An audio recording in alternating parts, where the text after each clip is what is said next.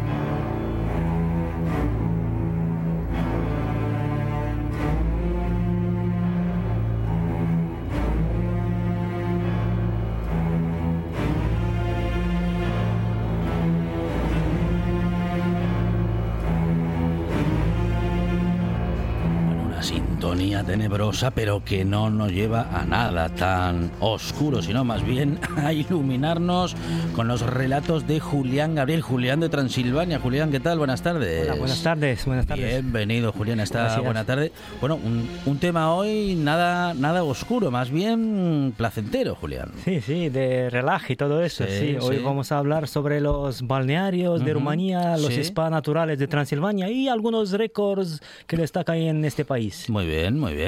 Bueno, porque efectivamente mm, es eh, bueno, no es tanto lo que conocemos de Rumanía eh, y, sin embargo compartimos eh, bueno pues eh, muchos momentos, espacios y, convivencia ¿no? con muchos compañeros y compañeras de, Rumanía, Julián, y vamos a seguir conociendo contigo pues todo lo que todo o muchas de las cosas que suceden y que se hacen en Rumanía. Sí, exacto, sí. En estos episodios sí hemos hablado de varias cosas sobre el patrimonio de la humanidad, los lugares más destacados de Rumanía, sobre la gastronomía, sí. Hoy voy a hablar un poco sobre estos eh, balnearios y los spa eh, naturales, porque en Rumanía encontramos una red rica y extensa de balnearios célebres por el poder curativo de sus aguas minerales y mineromedicinales. Eh, aquí se pueden curar multitud de enfermedades y afecciones cardiovasculares, osteoarticulares, parálisis, varices, fatiga, un montón de afecciones que se pueden tratar aquí. En Rumanía prácticamente hay más de 3.000 manantiales, pozas naturales y fosos con estas aguas minero-medicinales y también aguas termales. Ajá. Eh, y, por qué? ¿Por qué, por qué sucede esto? Que, que, haya tanto en, tan eh, poco espacio. Sí, sí, no sé por qué sucede, sucede porque es algo natural. Por ejemplo, es uno de los récords de Rumanía, porque en Rumanía se encuentra la tercera parte de las aguas termales del mundo. Pero el gobierno tampoco no sabe promocionar bien este patrimonio que tiene, como pasa también aquí en Asturias o en España, que hay algunos sitios que no se pone mucho interés. Ahí también, prácticamente la tercera parte de las aguas termales del mundo, y hablamos de algo inmenso, pero no está bien promocionado por esto. Así que, pues, bueno, bueno. Bueno, habrá que promocionarlo un poco mejor, Julián. Ya lo estás haciendo tú en, esta buena tarde en la RPA, em, pero bueno, en fin, habrá que ampliar esa información, ¿eh? Sí, exacto. Por eso yo invito a la gente, sí, que quieren pasar las vacaciones allá para el próximo año, sí. Hay mucha gente que sí se apuntaron conmigo para ir conmigo y la gente que no conoce Transilvania, hay mucha gente que sí, que tiene uh, desconocimiento sobre Rumanía, sobre Transilvania, como te os dijo también a los compañeros, que mucha gente me pregunta, pero ¿tenéis sol en Transilvania? ¿O de verdad que cuando hay luna llena que bajan los vampiros y todo esto? Por esto hay mucha gente por desconocimiento, pero sí, es una tierra maravillosa, muy parecida con Asturias, así si miramos... Uh, la naturaleza, lagos glaciares, valles, prados, bosques, todo esto muy parecido. Y también muchas ciudades medievales, pueblos pintorescos, los Cárpatos de Rumanía que también son impresionantes. Por eso tenemos ahí estos balnearios y los spas naturales en plena naturaleza, que la mayoría sí, muchos son gratis, porque eh, en los pueblos y en los bosques sí, hay estas fuentes naturales, medicinales, pozas, fuentes, manantiales, todo esto.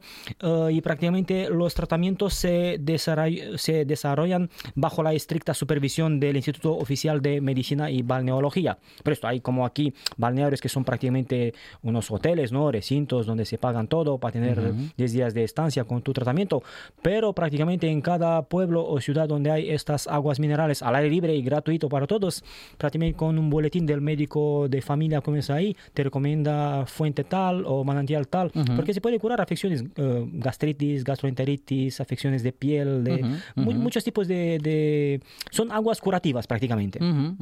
Bueno, y son eh, recetadas por los médicos en muchos casos. Exactamente, y aparte que eh, cada manantial tiene ahí su cartel con las propiedades del agua y para qué afecciones cada una, por eso no están así, olvidad, son aguas minerales médico-medicinales que están prácticamente todas así con su cartel, su prescripción e indicaciones y todo esto. Está todo muy bien controlado. Pero sí, lástima que no está bien promocionado. Sí, nosotros los romanos sí, los conocemos por eso. Nosotros vamos ahí con el médico o sin médico porque cada uno tiene su Pero para los extranjeros, para los de Europa, sí, no están bien promocionados. Sí, sí, sí. y hay, hay muchos de acceso público. Decías que muchas son de acceso público, otras no, otras son de acceso privado. Se, se ha aprovechado ese tipo de aguas para tener infraestructuras alrededor y poder alojar. Eh, eh, exacto, sí. Eh, alrededor de estos manantiales y pozas que hay todavía, sí. Se construyen estos hoteles enormes, recintos y todo esto. Se aprovecharon para tener ahí ahora, aparte de tratamiento, terapia, kinesioterapia, kinetoterapia, todo esto,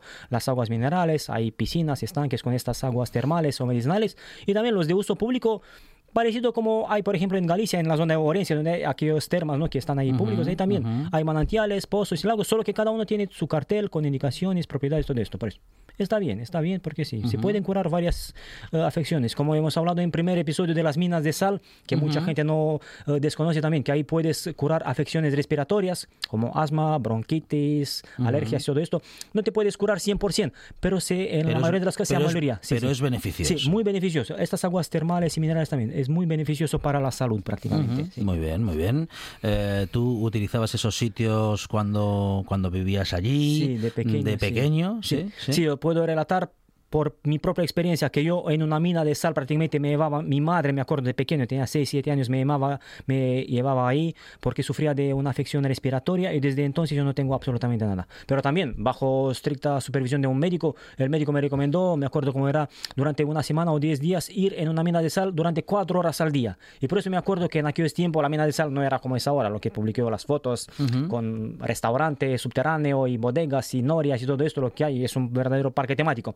Era una mina de sal vacía, todo de sal, paredes, techo, yo chupaba la sal de la pared, estalactitas, y me aburría. Cogía una pelota conmigo, cuatro horas tenía que estar ahí aburriendo. Pero después de 10 días yo prácticamente ya no sufro de nada. Por eso digo, si hay afecciones graves, no, no, no es un milagro donde lo va a curar, pero te ameloría. Para seis meses o un año ya no puedes tener esta afección, después vuelves, todo esto. Son, son efectos beneficiosos. Igual como las aguas termales, me, me acuerdo de mis abuelos, que era yo pequeño y me llevaba con ellos en aquellos pueblos, se alojaban ahí siete, diez días y también se curaba ahí, iba de mano con ellos a una fuente, no sé qué, leía ahí, a ver qué tengo, gastrito, no sé qué, y ahí un litro al día o dos litros también iba por el médico, le daba la prescripción, todo eso. Sí, así que son sitios, sí, verdaderos donde sí, de verdad, las aguas y esto funciona, sí. Muy bien, muy bien. Eh, bueno, y esas minas de sal que ya hemos mencionado en programas anteriores, que han sido, bueno, que, se han, que han sido reformadas y se han reutilizado, como dices, bueno, pues prácticamente como parques temáticos. Sí, exactamente. Antiguamente eh, ahí se extraía la sal. Ahora, como las minas de carbonio no funcionan, las de sal tampoco no se extraía, porque hay cinco o seis minas ahora que están uh, en circuito turístico. Se reformaron, se modernizaron todos, y por esto ahora son unos parques temáticos y también centro de haloterapia, porque también puedes ir ahí para curarte de afecciones, o si no, para pasar un día ahí, un día de verano caluroso, entras ahí a 200 metros bajo tierra,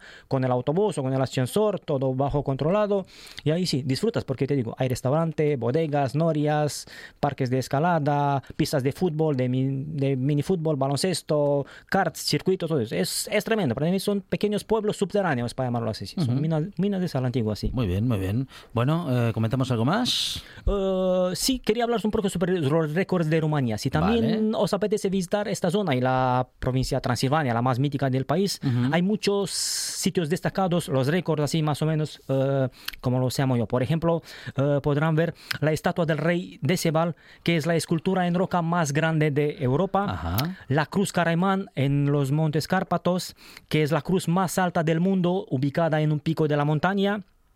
monasterio Persepânța en el norte de Rumanía, eh, que es la iglesia de madera más alta del continente. Tenemos la reserva de osos Liberty, que es el mayor santuario de osos pardos de la Unión Europea. Eh, Museo Astra, que es parecido al Museo de Asturias que tenemos aquí en Gijón, solo que es mucho más grande. Es el museo al aire libre más grande del sureste de Europa, el segundo mayor del mundo también, con casas y edificios que data de, de los aldeanos antiguos, todo esto. Eh, tenemos también Cascada Termal Toplica, la segunda mayor cascada con agua termal de la Unión Europea. Por eso hay algunos sitios que también el gobierno, el parlamento no promociona muy bien por esto. Nosotros sí los conocemos, que tenemos sitios destacados, sitios que tiene prácticamente este récord, que es el mejor del mundo, el mayor, el más no sé qué, pero no está bien promocionado en esta parte de Europa occidental para los europeos, para llamarlo así. Eh, el delta del Danubio, por ejemplo, el- es, el, eh, es el estuario más bello y mejor conservado de la Unión Europea. Eh, Cuevas Carișoara alberga el segundo mayor glaciar subterráneo del mundo. Desfiladero del Danubio, que es el cañón más largo eh, y más hermoso de Europa, que prácticamente hace la frontera, entre Ruma- frontera natural entre Rumanía y Serbia. Lago Ursu, también en el centro de Transilvania, que es el lago heliotermal más importante del mundo, también con agua de esta medicinal, que también con propiedades curativas y todo esto. Los molinos de agua de Rudería también es el, par- el mayor parque con molinos de agua de la Europa del Este. Por eso hay un montón de sitios estos y también yo como hago después de cada episodio eh, voy a publicar fotos en la red social Julián de Transilvania, Instagram, Facebook y ahí los que nos escuchan también. Aparte de esto es más vistoso cuando ves lo que hablamos, estos récords, los balnearios, spa Claro, y todo. claro. Ahí voy a publicar fotos para ver un poco de qué se trata por esto y a ver si la gente se anima para visitar porque sí, hay gente que sí, desconoce mucho y es muy importante para ver un poco de qué se trata y aparte como os dije a los compañeros, sí, si vais en Rumanía eh, las mujeres hablan español y los hombres inglés, así que no hay pérdida, ahí sí, es fácil para entenderte y buscar cosas y sitios y todo esto. sí. Pues con Julián Gabriel recorremos Rumanía, la conocemos muy bien cada semana, cada semana un poquito mejor y hacemos este viaje radiofónico con Hungría de excepción. Julián, muchísimas gracias. Gracias por invitarme. Queremos ser los primeros en llegar, los primeros en saberlo, los primeros en decirlo. La actualidad no espera. Por eso te contamos las noticias de Asturias antes que nadie. Asturias Hoy Primera Edición. De lunes a viernes a las 7 de la mañana. La voz en la noche en Asturias se llama Marcos Vega. Buenas noches, sean bienvenidos al espectáculo de la radio. Enseguida Escucha RPA esta noche y mañana y pasado, noche tras noche. Un repaso a la actualidad de la jornada en Asturias con la mejor opinión, con los mejores colaboradores. Con la zona rural, ¿no? ¿Sabes que Asturias ahí está? Información, análisis, periodismo en estado puro. Noche tras noche, de lunes a viernes a las 9 de la noche en RPA, la radio del Principado de Asturias. La nuestra.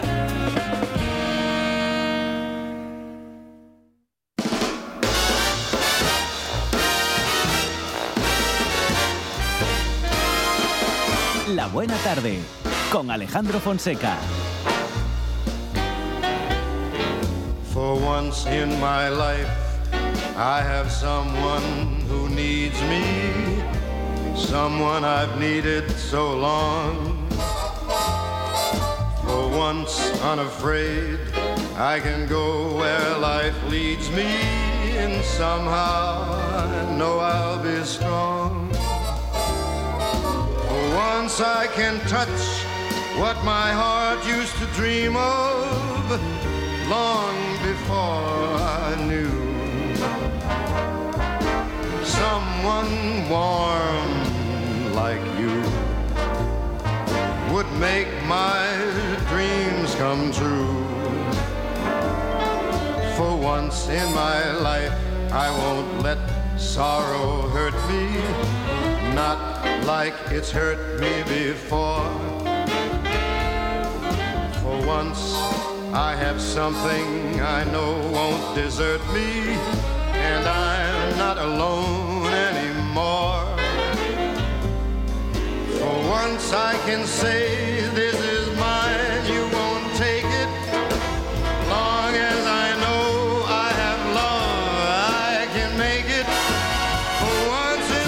música elegante para recibir y escuchar a Miguel Gallardo de la Yocura Librería Café en Mieres. Miguel, ¿qué tal? Buenas tardes. ¿Qué tal, yo? ¿Qué yo? Pues ¿cómo estáis? Muy bien, muy bien, Miguel, preparados para escuchar tus recomendaciones literarias. ¿Qué tal el verano? ¿Qué tal agosto, Miguel? Ah, bien, quitando los calores y la Sí, factura de la sí. luz. El resto Ya. perfecto. Sí, perfecto. sí, sí, sí, sí. No sé qué es peor, si la humedad o la factura. de la- Bueno, sí, ya sé lo que es peor. Am, lo que cuesta más sacarse de encima. Eh, porque al final la humedad, bueno, pues eh, hay que aguantarla. Pero lo de la luz, me parece que no deberíamos. Va todo junto. Sí. Yo, yo no quiero ni imaginar lo que esté pagando de luz un restaurante. Nosotros que tenemos eh, cuatro luces y tres neveras y, y se nos salen los ojos cada vez que llega una factura, no quiero saber lo que lo que están pagando. Pero claro, tiras un poco de aire con 42 grados en Mieres, en esta olla a presión eh, tan húmeda, eh, o cierras y vas a la playa y no trabajas o Sí, sí. tienes que hacer de alguna manera, pero bueno, mientras haya para para ir tirando, mm, veremos cómo viene el invierno. Así es. Bueno, en eso, en eso estamos, Miguel, acercándonos, bueno, al final de agosto, el invierno todavía, bueno, falta un poquito para que llegue, pero nos vamos acercando irremediablemente y también va llegando este mes de septiembre. En verano son muchas las personas que aprovechan eh, su tiempo libre, si es que lo tienen, si es que pueden disfrutar de él para leer. Y seguro que tus recomendaciones, bueno, nos han venido, no siempre nos vienen muy bien y seguro que a muchos oyentes les han venido especialmente bien en este en este verano que va quedando atrás. Sí, eso, es- eso espera cualquier librero, ¿no? Creo que, creo que recomiendas porque te gusta y te entusiasma, eh, se contagie eh, y, y haga crecer esa pasión por la lectura que tenemos aquí. Lo que lo que os traigo hoy no, no tiene nada de novedad, sino casi todo lo contrario, pero como dices, eh, como bien dices, el verano, los días que tengas de vacaciones cambias un poco el ritmo, Sí. incluso de lectura, y yo aprovecho los, eso, los pocos días que tuve libres eh, para leer cosas que voy amontonando y por una circunstancia u otra, incluso por cogerles manía, Ah, sí. eh, decir, "Ah, ya lo leeré, porque me están hablando tantísimo de este libro que, o sea, casi lo odio sin leerlo, ¿no? O sea que a, Luego- a- a- a- a ti si te recomiendan mucho un libro, un autor o una autora, sospechas de, de- de- Sí. de ello. Luego se te quita, ¿no? En el momento que lo lees, y Sí. en, en- en este caso, eh, con más razón, porque es una obra maravillosa, eh, dices, vaya, tenían razón. Que también es la parte guapa de estar aquí, ¿eh? Gente que llega y te, y te recomienda, oye, tienes que leer esto, ¿eh? Tienes que leer esto. No estás aquí tú solo de prescriptor, sino que también tienes que escuchar a la gente. Y, y este libro además vendí, vendí muchos ejemplares y, y como que, oh, ya lo leeré, no quiero ir a hablar más de este libro. Pero ahora una vez leído, aprovecho estos días, eh, tengo que hablaros de él porque me entusiasmo de tal manera que digo, esto tiene que leerlo todo el mundo. Tenían razón todos esos los que, los que me decían que hay que leerlo, ¿no? Entonces, bueno, ya dejo de darle misterio, Sí, sí. si os parece, ¿eh? y, y- y estoy hablando del infinito en un junco, que a estas alturas, ¿quién no conoce? Porque mm, yo creo que va camino de las 40 ediciones, que eso para un ensayo en España, bueno, en cualquier parte del mundo, en España más, es una auténtica barbaridad. Em, lleva como subtítulo eh, La invención de los libros en el mundo antiguo y es de lo que habla Irene Vallejo eh, precisamente en, en esta obra maravillosa que debe leer todo el mundo al que le guste eh, la cultura.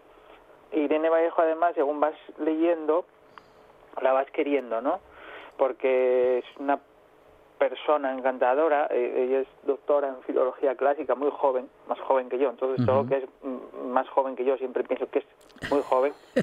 Sí, sí. Y, y se va hablándote de la historia, de la invención del libro, que entre ensayo y error, pues ya casi llevamos 30 siglos ¿eh? a cuestas, y lo va intercalando con, con su vida personal, anécdotas y su formación como, como lectora y como amante de los libros y de la, y de la cultura. Eh, como ya dice en el texto, eh, la importancia de los libros está en que, en que sin ellos las mejores cosas de nuestra vida se habrían esfumado, porque eh, entre otras cosas de las que hablas del paso de la oralidad a la, a la palabra escrita, que si bien podía perder la magia de la organicidad que tenía, de ese cambio continuo de la historia, fijaba, fijaba la historia tal como era y, y llegaba como se contó, porque, ¿sabes? Está muy bien la oralidad, pero al final lo del teléfono estropeado, ¿no? De cómo nace una historia, lo que te cuentan después de 30 personas, eh, cambia. Eh, es una historia apasionante. Eh, en cada página sale a relucir el amor increíble que tiene por el libro. Eh, ese, ese invento que Humberto Eco ponía al lado de la cuchara y de la rueda, que es inmejorable, o sea, por mucho que lo intentes, ni incluso los de ahora de luz y plástico, como ella dice, eh, se pueden arrimar a un objeto que es perfección en su forma y en, en, en su, en su manera de traernos la, la cultura. Además, es como un metalibro porque habla de clásicos, eh, empezando por, Oe- por Homero, que es el, como el poeta mayor de la historia, eh, que es un clásico. Y yo creo que este de Irene, en el futuro, eh, pues ya te digo, va camino de las 40 ediciones, eh, va a ser como un clásico que la gente eh, tendrá en sus bibliotecas. Eso espero, es un deseo, ¿no? Porque yo creo que debería ser lectura imprescindible en colegios, en bibliotecas, eh, en cualquier persona eso que tenga un poco de pasión por la cultura. Eh, le dieron el Premio Nacional de Ensayo, estuve eh, informándome un poquitín sobre Sí, este sí, premio. Eh, un premio que nació en 1975 y que solo tienen seis mujeres y que la primera lo obtuvo en 2006. Lo dejo ahí como recado, ¿no? Vale, De- vale, sí, sí. de qué estaba pasando y parece que ahora empiezan a cambiar un poco un poco las cosas. Eh, ya os digo, por las páginas pasan eh, escritores gente del mundo de la cultura y grandes nombres de la historia, estos que cambiaron a golpe de espada y de cultura eh, la historia que conocemos ahora como Alejandro Magno en tutelado por, por Aristóteles en el que separa mm, como uno de los inventores de, del mestizaje cultural y que, el que- tenía ese sueño increíble de, de la biblioteca de Alejandría, eh, que, que tantos problemas sufrió, incendios incluidos, habla de, de esos gobernantes eh, con esa pasión por quemar libros, que parece que es como un deporte entre los dictadores, ¿no? Habla de cierto emperador chino eh, que al reunificar el, el imperio eh, quemó los, todos los libros que había de los filósofos anteriores porque no iban con su credo, de los nazis por supuesto, de recientes casos como algún gobernador de Estados Unidos quemando el Corán e incendiando, nunca, mejor dicho, eh, los ánimos de los musulmanes, que la historia se repite continuamente, ¿no? Y a nosotros se nos viene a la cabeza gente que, que estamos seguros que les encantaría quemar libros, ¿no? Eh, no vamos a mencionar a nadie.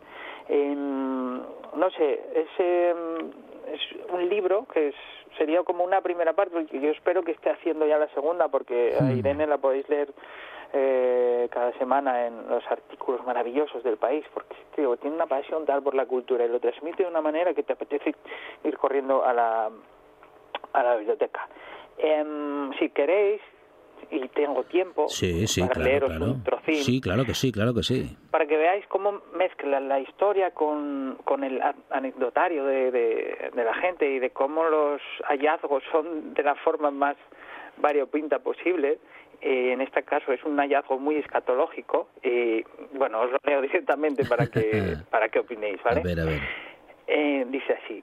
En el umbral del siglo XX, el bibliómano británico William Blaze compró los restos de un valioso libro salvado de un naufragio escatológico. Cuenta Blaze que en el verano de 1887 un caballero amigo suyo alquiló unas habitaciones en Brighton. Encontró en el retrete unas hojas de papel disponibles para limpiarse las colocó sobre sus rodillas desnudas y antes de usarlas con finalidad higiénica, paseó la mirada por el texto, escrito en letras góticas. Tuvo el presentimiento de un hallazgo. Emocionado, resolvió con prisa sus asuntos corporales y las minucias de limpieza y salió a preguntar si había más hojas en el lugar de donde habían cogido aquellas. La casera le vendió los restos desencuadernados que quedaban y le contó que su padre, a quien le encantaban las antigüedades, tuvo un tiempo un arcón lleno de libros. Tras su muerte ella los guardó hasta que se cansó del estorbo. Imaginando que carecían de valor, los dedicó a su ministro para el retrete, donde estaban a punto de naufragar los últimos pecios de la biblioteca heredada. El libro que tenían entre manos resultó ser uno de los ejemplares más raros y escasos de la imprenta de Winking the World, una obra titulada Gesta Romanorum, en la que Shakespeare había encontrado inspiración para sus piezas teatrales. Solo quedaba imaginar los tesoros bibliográficos que estuvieron abasteciendo diariamente las letrinas de aquella pensión inglesa. ¿Qué os parece? Un relato y bueno, pues muy descriptivo, muy interesante y que además, bueno, pues como decías, ¿no? Pasa por lo escatológico con mucha elegancia, ¿eh?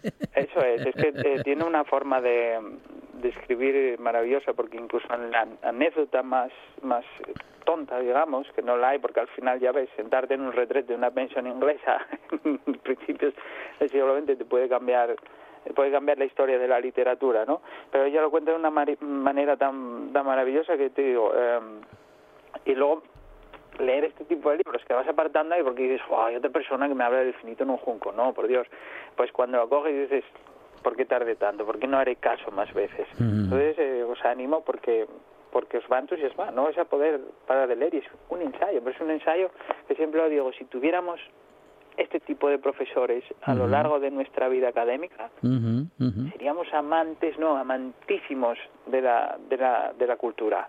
Y es lo que necesitamos, y más en tiempos de barbarie. Un ensayo que nos puede enamorar de sí mismo y también de la literatura o de los libros en general, ¿no? Es, es. Y, y, y lo apasionante de, una historia que, bueno, sí, vale, todos conocemos, que si el papiro, que si libros en cera, en piedra, en barro, eh, el nacimiento de la imprenta, pero que baja al fondo, como en este caso que os, que os acabo de leer, y, y, y que te hace pensar en, en, la importancia de un objeto al que no le damos ninguna, que muchas veces está en las estanterías para adornar con lomos súper guapos, pero que nos forman y conforman porque son la memoria nuestra, de como como como individuos y como y como sociedad. Y eso por eso es un objeto mmm, inigualable que no lo seguirían intentando no en, cambiando el soporte cambiando tal pero el libro es no sé yo creo que es mi objeto preferido, por encima de la rueda. Igual suena que no me gusta moverme mucho.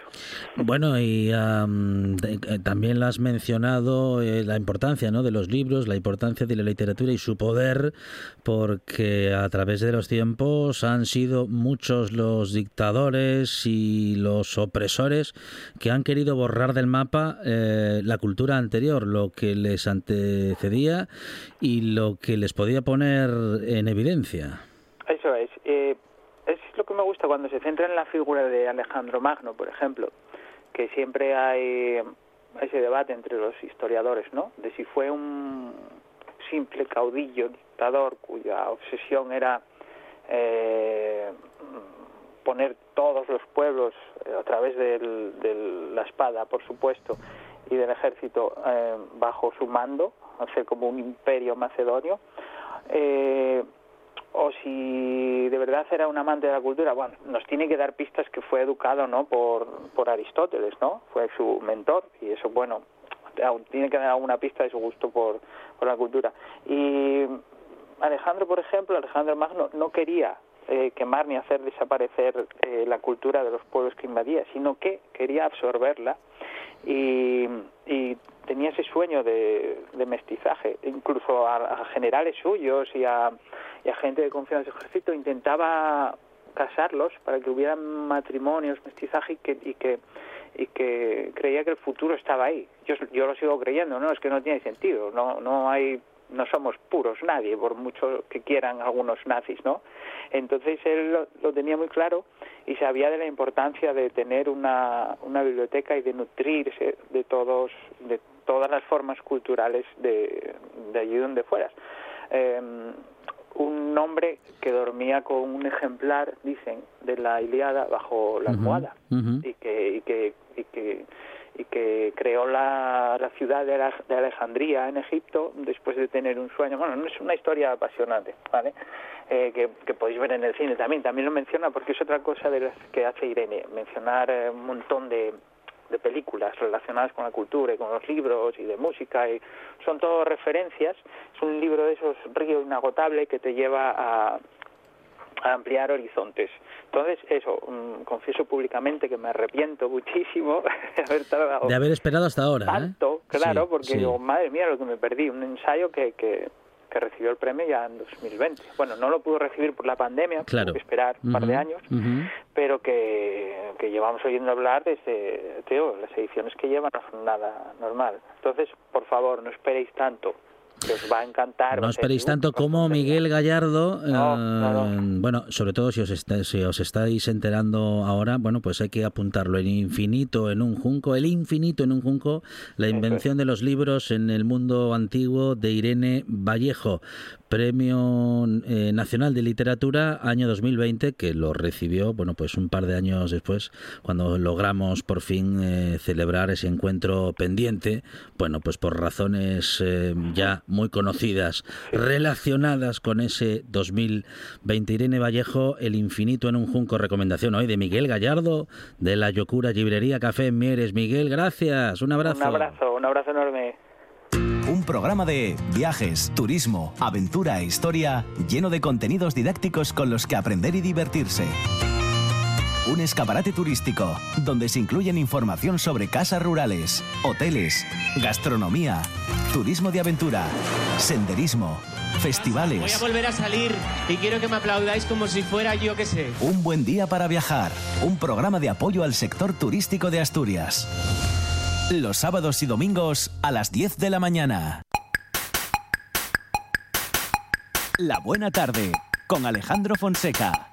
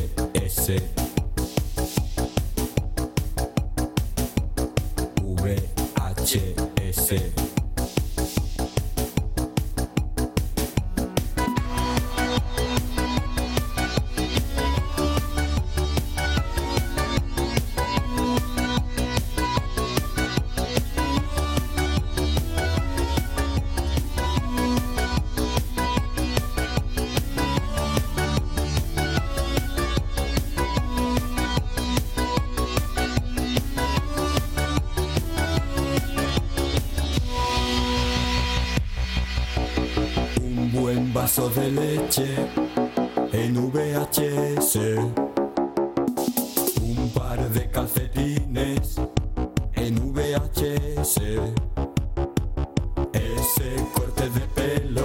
VHS es protagonista, o mejor dicho, el cine, o mejor dicho, una persona que sabe mucho de cine como nuestro director de cine, José Fernández Ribeiro. José, ¿qué tal? Buenas tardes. Muy bien, buenas tardes. Abrimos Videoclub como cada semana y lo abrimos con tres películas, tres, José, ¿eh? Sí. bien, bien diferentes. Muy diferentes y de lo único que tienen en común a lo mejor es que cada año de producción de cada una de ellas se acaba en ocho. Eh, así que bueno, eh, vamos a ir de más reciente a más antigua y, y como siempre yo creo que de, de menor interés o calidad, depende también de los gustos de la gente, ¿no? Pero yo creo que bueno, las tres películas merecen bastante la pena. También son bastante conocidas y yo creo que la gente va a disfrutar hoy con, con la sección, no sé, porque vamos, eh, son tres, tres grandes películas, las mires por donde las mires. Bueno, vamos con la primera de la tarde. Abrimos Videoclub como cada semana. Claro, hay que ver cine y también hay que escucharlo. ¿De veras quiere enviarlo? ¿Por qué? ¿Qué tiene de malo? Léamelo. A su majestad el rey Jeffy Joffer, Palacio Real, Zamunda. Sire, Akim y yo hemos agotado nuestros fondos. Ruego envíe 300 mil dólares americanos inmediatamente, ya que tenemos grandes apuros. Su humilde siervo Semai. Semi. Semi, ¿O debería pedir 400.000? ¿cree que será suficiente? Tiene razón. 500.000. Puestos a pedir, ¿por qué no pide usted un millón? ¿No cree que será demasiado? No. No, para nada. Será por perres, ¿no? La verdad que, bueno, ya habrá reconocido la gente, esto es el, el príncipe de Zamunda. eh, una peli de, de 1988, la peli que eh, dirigía John Landis y, y que, bueno, digamos que asentaba ya definitivamente a Eddie Murphy como el rey de la taquilla en los cines durante los 80 y buena parte de los 90, ¿no? Porque había hecho eh, bueno, digamos que desde muy joven, desde los 19 años, ya había debutado en el Saturday Night Live y ya había hecho eh, Límite 48 Horas, había hecho Entre Pillos anda al juego, que también había funcionado muy bien, y aquí pues eh, consiguió protagonizar una película con una historia muy particular que además se le ocurrió al propio Eddie Murphy, ¿no? Porque era muy joven, tenía mucha popularidad, dinero, bueno, pues era muy fácil digamos, ligar por aquel entonces, ¿no? Pero él quería relaciones serias y gente que se interesase por él eh, por algo más eh, allá de, del dinero o la, o la popularidad, ¿no? Entonces... Eh, se le ocurrió la historia de esta película, ¿no? Y de hecho la película originariamente se iba a llamar La búsqueda, era la búsqueda de una persona que te quisiese de verdad, ¿no? Por lo que lo que, lo que tuvieses y, bueno, es lo que se ve en la película. Lo que pasa que, bueno, eh, también es interesante ver cómo se le da un poquitín la vuelta a la tortilla y habla pues sobre el rol de la mujer y la, capacidad de, tener decisión que, tiene, que deben tener las mujeres y que, bueno, en la cultura en la que eh, se desarrollaba pues estaba pues eh, completamente anulada ¿no? entonces bueno es una de las cosas interesantes de, de la peli uh, Eddie Murphy y películas buenas o muy buenas igual no, no es algo que coincida mucho, ¿no? Mm, bueno, ¿O, qué? En aquella época, bueno, digamos que Entre Píos eh, anda el juego está bien, eh, está también, a mí eh, me gusta mucho también El Chico de Oro que hablamos de ella en su día. Sí, sí. Las de Super Detective en Hollywood tenían, bueno, tenían lo suyo. Tenían lo suyo, al menos eh, pero también es verdad, no sé si sigue siendo el mayor récord o ya lo habrá superado alguien, pero Pluto Nash, una peli de principios de los 2000 de Eddie Murphy, tiene el récord de peor eh, estreno de, la historia, ¿no? Una película que había costado ciento y pico millones no, no acabó recaudando ni siquiera 10, una cosa así, una, una locura absoluta. La verdad que la película eh, lo merece, ¿no? Es un dislate. Eh, merece eh, sí, e, ese éxito. Sí, sí, sí. Yo creo que todavía recaudó un poco más de, la cuenta. Es verdad que en los últimos años se ha redimido un poco, ¿no? Cuando hizo Mr. Charge o, las últimas películas que está haciendo, roles más dramáticos y más serios para salir un poco eh, de ese encasillamiento, ¿no? También es verdad que al final de los 90 tuvo mucha popularidad con remakes como El Profesor Chiflado, Doctor Dolittle y demás, que tuvieron varias secuelas. Eh, pero esta película está, está muy bien por, por, bueno, por todo eso, porque además podemos ver a Eddie Murphy en múltiples eh, papeles, interpretando un montón de personajes, eh, como muchas ocasiones. lo vemos con Arsenio Hall, que era uno de sus grandes amigos, con James Earl Jones, que vuelve a hacer de padre eh, bueno, muy poderoso como en, La Guerra de las Galaxias haciendo de Darth Vader. Eh, y bueno, yo creo que es una, una película que se sostiene bastante bien, mejor incluso que el remake que hicieron recientemente, que ya no se sostiene tan bien. Y fue una película que además hizo que John Landis y, Eddie Murphy se, enfadasen y llegasen incluso a, pelearse en, la, en el rodaje. Y abandonando John Landis el rodaje, se, se cogió el coche, se marchó y cuando le dijeron que, que no, que si, si abandonaba, que no iba a cobrar nada, tuvo que volver. Eh, pero bueno, a regañadientes acabaron la película y eso eh, hizo que no hablasen entre ellos durante un montón de años hasta que el propio de Murphy eh, le llamó para, para dirigir precisamente Super Detective en Hollywood 3, ¿no? Y esto era porque John Landis ya estaba un poco picado, digamos, porque en la película anterior, en Los Límites de la Realidad, había tenido unos problemas eh, con bueno niños eh, trabajando con las leyes de, se había pasado no no podía tener niños trabajando por la noche no podía eh, hubo un accidente un helicóptero se cayó decapitó a dos personas aplastó a otra hubo un juicio muy largo. Entonces muchos actores de Hollywood entre ellos Eddie Murphy no quisieron eh, declarar ni a favor ni en contra y, bueno, eso le pareció mal a Landis y a partir de ahí, pues a, pesar de dirigir la película, había ese, ese resentimiento ahí y acabó saliendo a flote en la en el, en el rodaje, ¿no? Pero bueno, al final la película yo creo que salió bastante bien y, y, es curioso que también eh, una película que costó muy poco recaudase pues eh, unos 200 y pico millones de, dólares en todo el mundo.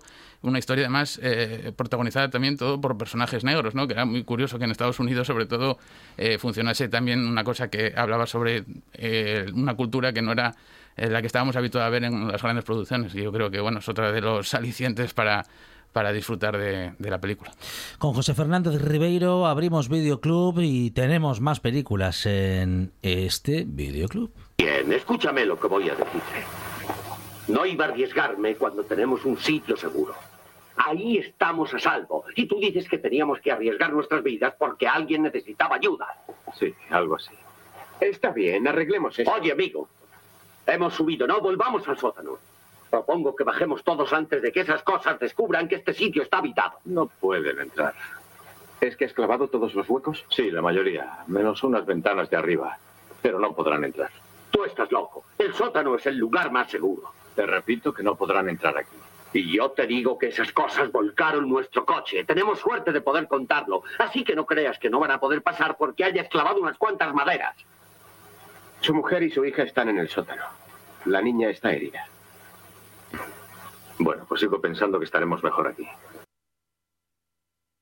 Bueno, segunda película de la tarde en este videoclub, José, um, película de terror. Sí, una película de terror que a lo mejor no es tan terrorífica vista ahora como eh, por aquel entonces, porque, eh, bueno, esto como habrá reconocido mucha gente es La Noche de los Muertos Vivientes, la, la película original de la trilogía original de, de George Romero eh, del 68 que eh, sentó las bases casi sin querer de lo que acabaron siendo los zombies, ¿no? Uh -huh. Es verdad que ya se conocían los zombies haitianos que se habían visto en Yo anduve con un zombie o en la Legión de los Hombres sin, sin alma, que eran, bueno, pues gente que estaba hechizada, digamos, eh, con ritos para, para ser prácticamente esclavos y, y, Romero quiso hacer una adaptación de Soy leyenda de Matheson sin vampiros, más bien con, con una especie de, de, de bueno, sí, sí, de, de zombies eh, raros que, que, bueno, a causa de un satélite que estaba haciendo una misión en Venus, pues uh -huh, había vuelto loca uh -huh. la gente y,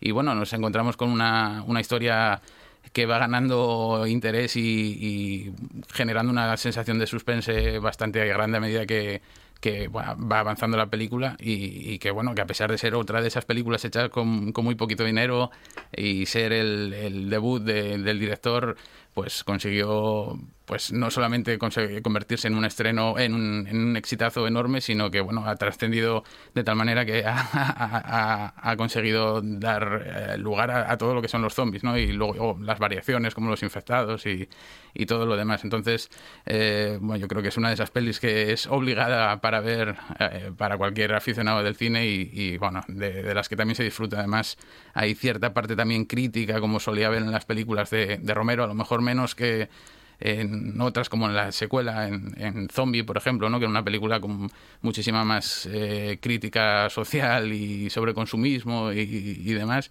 Eh, pero incluso si analizamos el final de esta película vemos que el, protagonista que sobrevivía eh, que era negro también cuando amanece y sale de, del sótano le pegan un tiro no no es que queda claro si, si es porque era negro o porque era un uh -huh. eh, pensaban que era verdaderamente un zombie, ¿no? Entonces, uh -huh. bueno, ahí queda uh -huh. también ese, ese, esa incógnita ahí abierta para, para analizar, ¿no? Y, y ver, bueno, pues eh, cosas sobre la sociedad de, de la América de, de, aquella época. Yo creo que en esta película eh, podemos encontrar muchas y, y, bueno, analizarlas con, con, mucha calma porque además es una película que se ve muy fácil.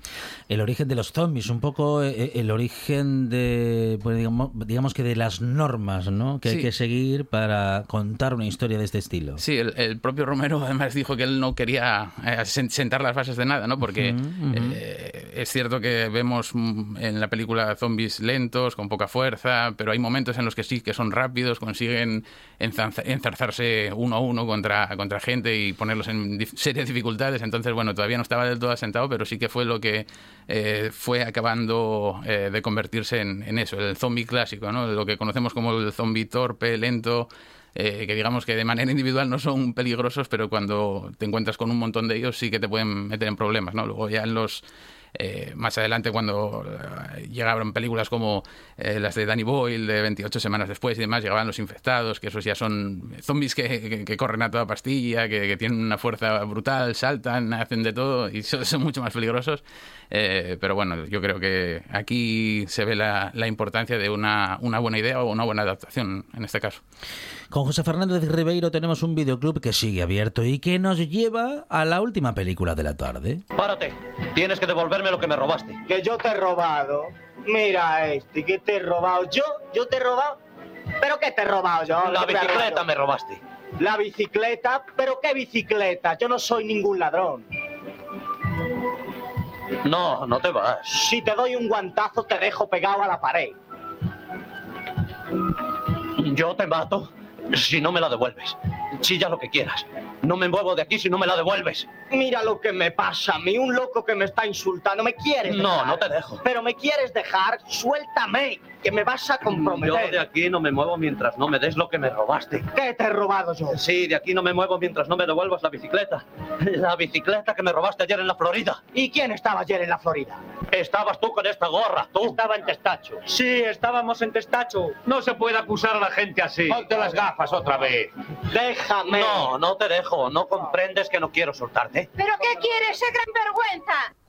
Bueno, un clásico del cine, bueno, del cine mundial que desde Italia y con el gran Vittorio De Sica mm, llega esta buena tarde, Sí. José, a este videoclub. Sí, una, para mí es una de las imprescindibles del neorrealismo, ¿no? Ya hablamos, eh, yo creo que de, de, de Sica, yo creo que hablamos de Humberto D, que es otra de sus grandes pelis, igual que Limpiabotas o muchas otras, y esta, bueno, pues igual que Roma, Ciudad Abierta o películas de Rossellini, eh, son pues eh, películas que yo creo que imprescindibles para entender la evolución del cine y amar el cine de muchas maneras, ¿no? Porque nos muestra pues eh, el realismo de, de una época que además podemos encontrar muy similar a la que teníamos aquí también, ¿no? Entonces iba bastante de la mano el cine eh, a su manera el cine italiano y el cine español para lo bueno como en este caso como tanto en lo bueno digamos eh, como para lo malo porque incluso para el destape ocurrió una cosa similar no Eh, había eh, lo mismo un poco antes allí que, que aquí en lugar de tener pues eh, como aquí teníamos a Alfredo Landa Pajares Esteso y compañía y tenían a Lino Banfi Mario Canotenuto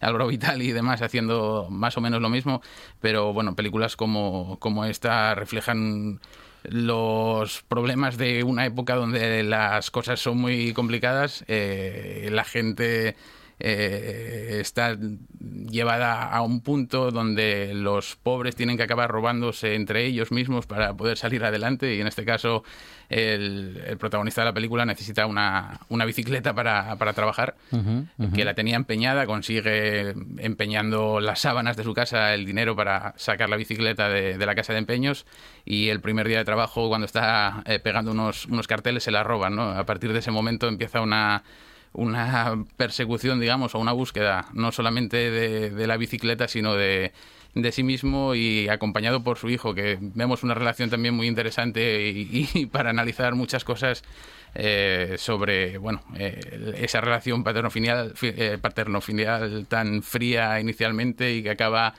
igualándose, digamos, eh, al final de la película, en un momento, eh, un desenlace, bueno, eh, increíblemente trágico, pero eh, con una fuerza sobrecogedora. además.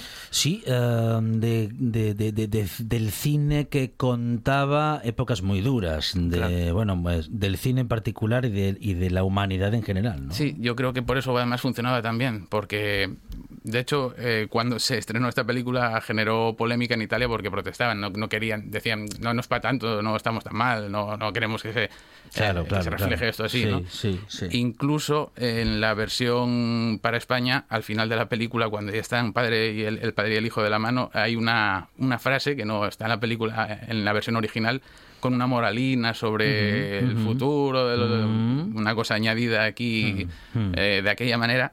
Eh, pero bueno, yo creo que además contando con actores no profesionales, como contaba, para añ- añadir más realismo a todo lo que quería contar, eh, pues eh, hace que, bueno, estamos viendo eh, eh, cada vez que nos enfrentemos ahí una película eh, imperecedera, imperecedera, ¿no? Como la, todas las buenas historias. Yo creo que cualquiera que se enfrente a esta película o a Roma Ciudad Abierta, que también tiene un desenlace, mm, bueno, desolador, por ejemplo, pues va a encontrar una película donde la realidad eh, se abre camino por, por dura que sea.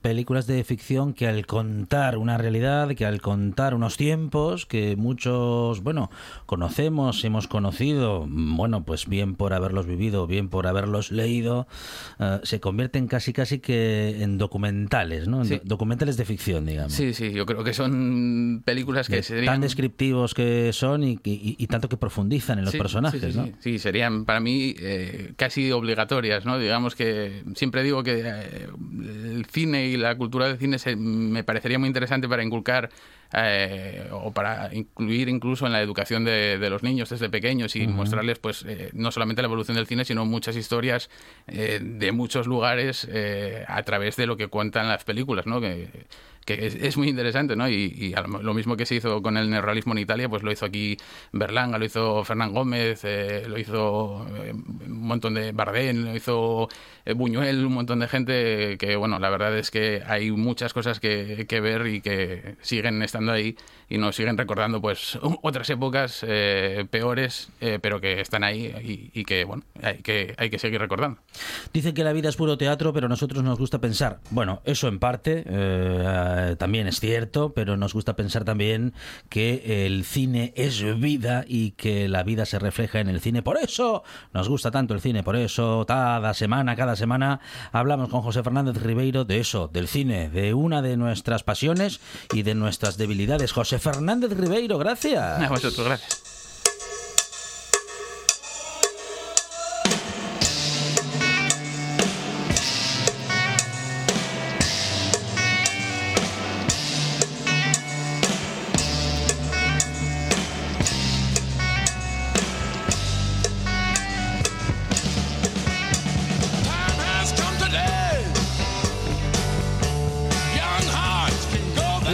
Este último relato nos despedimos de esta buena tarde y de los oyentes que regresarán seguramente el lunes a la buena tarde. Pero claro, regresen a la buena tarde, no se van de RPA porque sigue la buena radio, sigue Asturias Directo, sigue Directo Asturias, sí, Asturias en directo con Arancha Nieto aquí en RPA. Nosotros nos despedimos con la buena tarde hasta el lunes a las 4 de la tarde. Buen fin de semana.